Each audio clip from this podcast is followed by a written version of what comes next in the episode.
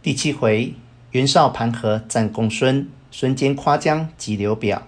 却说孙坚被刘表围住，亏得程普、黄盖、韩当三将死救得脱，折兵大半，夺路引兵回江东。自此，孙坚与刘表结怨。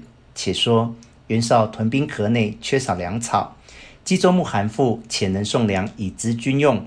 谋士冯季谓绍曰：“大丈夫纵横天下，何待人送粮为食？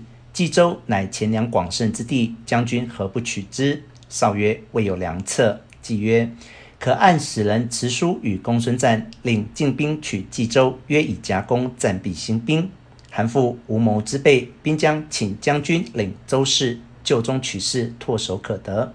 绍大喜，即发书到瓒处。瓒得书，见说共攻冀州，平分其地，大喜，即日兴兵。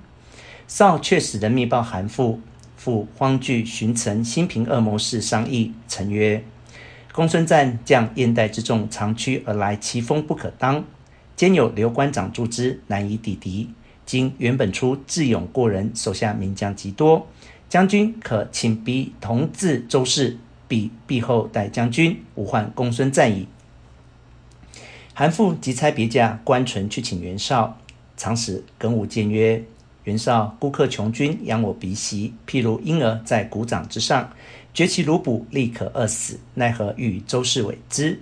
此因虎入羊群也。”父曰：“吾乃袁氏之故吏，才能又不如本初。古者则贤臣而让之，诸君何嫉妒也？”耿武叹曰：“冀州休矣。”于是弃职而去者三十余人。独耿武与关淳伏于城外，以待袁绍。数日后，绍引兵至，耿武、关淳拔刀而出，欲刺杀绍。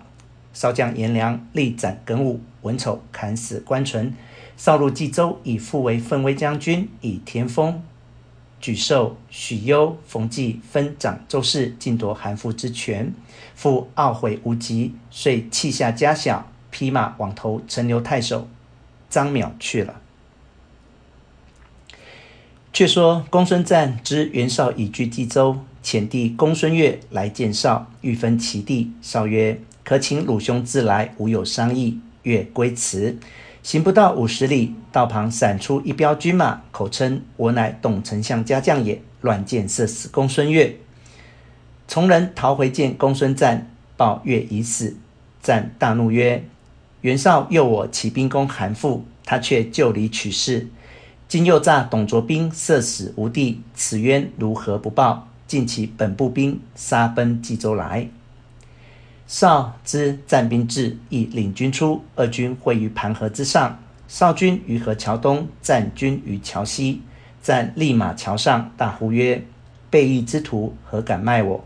绍亦策马至桥边，指战曰：“韩馥无才，愿让冀州于吾，与尔何干？”战曰：昔日以汝为忠义，推为盟主，今之所为，真狼心狗行之徒，有何面目立于世间？袁绍大怒曰：“谁可擒之？”